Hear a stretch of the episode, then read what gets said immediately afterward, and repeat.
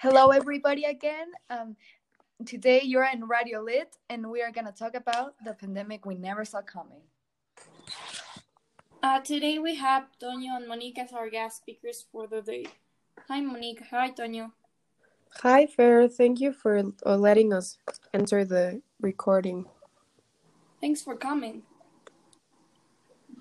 So, hey, it's been a rough eight months. How's everyone holding up? Well, uh, I've been doing what I can to make this maybe not as difficult as it was. What you've been doing? Because I mean, it's it's been really challenging for me. Well, first of all, I decided to make a schedule up so I could organize myself better. I started meditating and exercising so I could have my mind on something else but the pandemic. Oh, that's not. That's interesting. What about you, Toño? What have you been doing to occupy yourself? Uh, well, I have been practicing box and making a little of sports, and I can be distracting by playing Xbox. And you, Pau?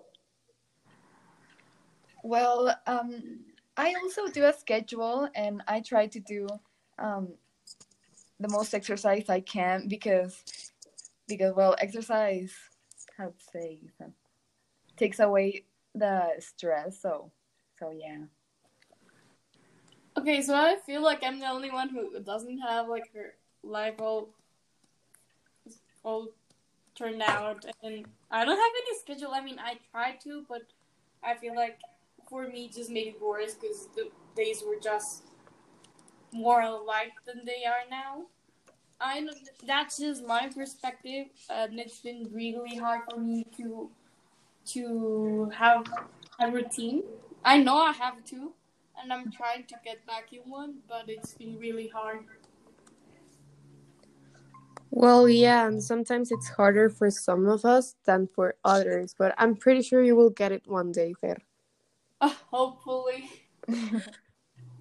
Yes, I hope that too.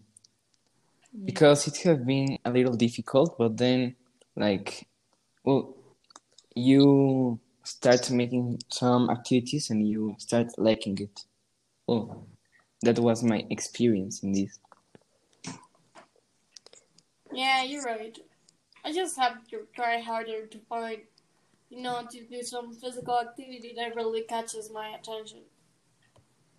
Yes, Yeah, well, and you could so like start, I don't know, making yoga or something, so you can have your mind on something else because, well, I think us as teenagers have it had rougher, um, because I mean, we're just growing and it's supposed to be like the best years of our lives, and we're here just like isolated from life. So, Yes.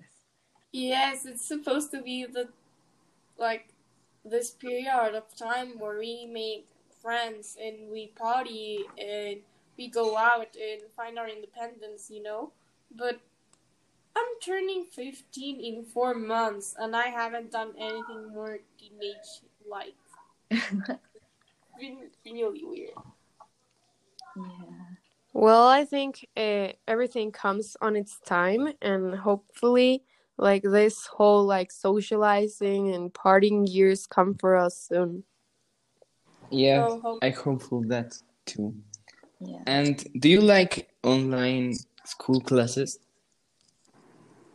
uh, I do I like them? No, not at all. No? No, I, I mean, they're.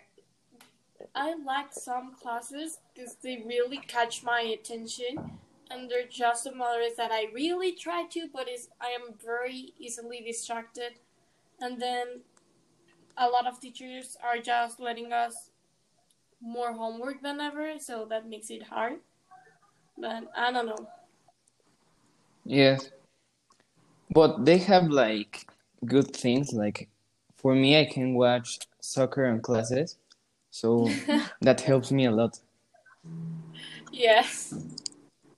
I mean, as you say, it's it's it does have its good parts. I mean, we've we've got to do things we never would do in present classes. You know, uh, we play games during class to make it interesting, and I mean, it's been a weird experience, but it has its good in it. Kind of like a yin yang, you know, weird. The other day, I was am trying to remember how it felt to be like in the school in a classroom watching a video or something, and it just weirded me out. Like, I think I'm already like used to um, online school, and it would probably be difficult for me when we get back if we get back. But like, I really miss socializing. That's the thing I miss the most because, well, for me, my grades have actually went uh, like better since we started with online school because I concentrate better. And that's odd. Like everybody tells me, no, for me it's the opposite. The, the opposite. But yeah, it's it has worked for me. But I really miss like, I don't know, like watching my friends' faces. So you've said that people are always telling you that it's the exact same opposite. I'm gonna tell you again. I'm the exact same opposite. I like right now yesterday I just focused in turning my assignments on time. I didn't even check the quality. I just sat down, wrote the whole review for the book for Spanish class. I read it once. I didn't make any corrections at all. I just turned it in because I was really, really tired. I mean, my grades. I mean, I they haven't I haven't seen like a huge impact on them, but they're just some days I really don't care. I I only want to turn them in time. Yeah, that does happen. And oh, actually some teachers just don't care about the quality. They just like watch if you turned it in and they just check it. Yeah. It's like you just need to turn it in time for most of the uh, for one classes and they don't even check the quality and yeah it's a bit stressing yeah yeah i hate to to turn on my camera all time because why I have to do that right because like i'm watching something but they tell me to turn on my camera and it's a little stressful for me yeah i also don't like to have my camera on yeah, no. Yeah, I don't think anyone likes to have their camera on because it it feels like they're invading your privacy, and I don't know. You just feel the comfort of your home, and then you remember you can have privacy to do things you want or you usually usually do in your house. So. Yeah, and it's actually really weird to be like eight hours in front of a desk with a camera on, just like trying to not look like like a zombie. after yes. those eight hours, having like six more hours, or well, that's just in my case, uh, maybe, but like after the eight um, school hours, I still go. Well, I still stay in the desk like six more hours doing homework and like trying to do like the most I can because like Fer, when you said you were doing the Spanish thing yesterday, I had already done that like one month ago. So I I'm always trying to do like things and to save time later, but I think that's not working. It's just getting me more tired. I at the beginning of the quarantine, I used to do the same thing. I used to do all the assignments at the same day they assigned them, but it didn't work. I mean, because a lot of professors just assign a lot of homeworks on the same day, but for different due dates, and it was really freaking me out because uh, I could spend two or three days completely doing absolutely nothing but homework, and some days I had nothing to do, which I didn't like because I had a lot of free time and I was get in this weird place. Like I knew I wasn't doing anything worth worth my attention, but I kept doing it. So I decided just to do my homeworks one day or the same day during group. Yeah, I feel you. I really, it wasn't a wise idea, but now I'm stuck in a loop. Yes. I hate too to wake up so early because it's not the same to wake up to go to school than to go well to wake up to uh, turn on your computer and start with classes. I think it should be like at nine o'clock or ten. Yeah, More well better. I wish. I I also feel like the school, uh, the school hours should be shorter. I don't know. I understand Yeah, me too. why the school decided to make it as as normal as they Yeah, could. because it's not the same that exactly online classes Yeah, that- so exhausting. Yeah, Yeah. because Yeah. Pau wasn't here last year, but Pau, last year we only had like four school hours, and we actually started a little bit later, and we ended the day like at 1.30 maybe. Really? And that well, it was tiring, of course, because like who wants to be like sitting in their desk when they could be like walking around school? But then they decided like they would have like eight hours, and that's like way worse. I don't know. I just really hate it. And if we could have like our cameras off or whatever, I would so be walking around my house or something because I really feel like not productive at all. Yes, uh, I feel like it happens to me too that well I take my computer and I start walking in my house because I get like stress on class to be sit down all time in a chair. I can't do that whole time. Yes, uh, I I know the uh, my dad got me this chair that I can just spin around and move all around my my room. I mean, but it's still not working for me. I I need I need to have like even those five minutes of just walking around the school trying to find the correct classroom. I I I want it back, you know. Yes, yes. Like to be talking with your friends too is in class. It's I miss that too. Yeah, and uh, of uh, out of the eight hours we were in school, we were at least one hour standing up, like even if it was just like waiting for the teacher to open the door. But we were standing and chatting, and sometimes like running around school because you were already late, and then you went to the bathroom and you like took like 15 minutes in the bathroom because you just met a new girl who you really liked and you were just chatting with her and now it's like oh, hi mom thank you for telling me that breakfast ready Yes. Yeah, Yeah. like you can't socialize with different people that you don't know right now.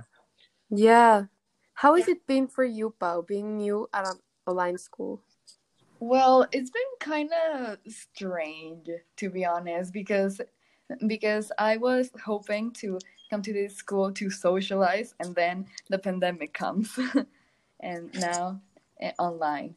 But I mean, it hasn't been that that bad because because like everybody in the class is is like how does it say? Like they're not bad people. They're good. They're supporting, su- supportive. And yeah. And thank you for that. We're cool, guys. yeah, you're cool. well thank you you know, I'm also a little bit worried of what might happen once we go back to school, you know? Because I really want that whole experience back. But the few times I've got the chance to go out of my house and, I don't know, go to a restaurant to pick up the food or maybe even go to a mall to buy some new clothes. It's just been a really, really stressing experience. And I don't know how I'll manage to be back in school with all the protocols without being that stressed and trying to enjoy it. But I still want it.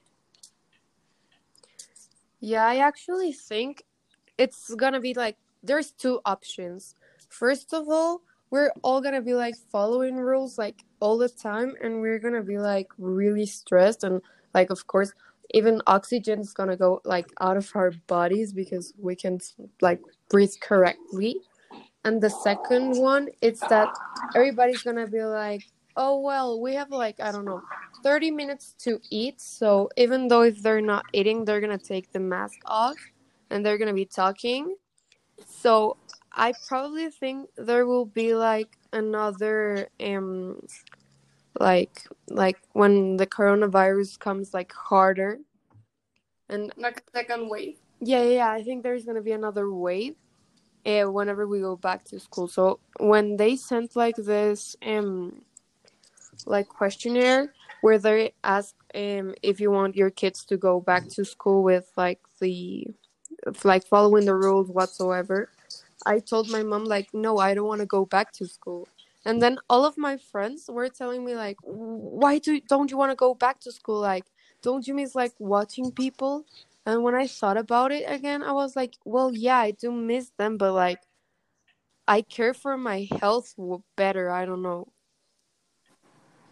I know. Uh, I feel like this whole quarantine is been a physical health battle against mental health because it's been eight months and I haven't been exposed to the virus. But there's been times where I've been really dark places. I have uh, I've been on the streak of not talking to anyone outside my house for three days in a row. Um, I I don't like that version of me, and I feel like going back to school can help me get my old self back. Yes. Well, I think that to me it's like I'm kind of liking it because I'm knowing more about myself and I'm making more sports because I don't have to make like a lot of things. So I start making more blocks and I buy some things to to be better, well, with myself and healthier. And I think that's helping me a little. Yeah, I actually think everybody has changed since the quarantine. Like, I'm not even kidding. Whenever I see like a picture of me in January or someone tells me like, "Oh, do you remember this time we went out and you did this in January?" It's like, "No, that wasn't me. Like, that was Patricia. I don't know. Ah, yeah. Like, I don't know her." Yes, we've all changed a lot. Yeah, and I think the quarantine has just helped us to be like truly ourselves. So if we like see it on like the best point of view, it has actually helped. Yeah, not gonna lie though, it did help at some point. So well, thanks Tanya, thanks Monique for coming to Radio Lit. Thank you for inviting us. Thank you. Bye everyone. Bye. Bye. Bye. Bye.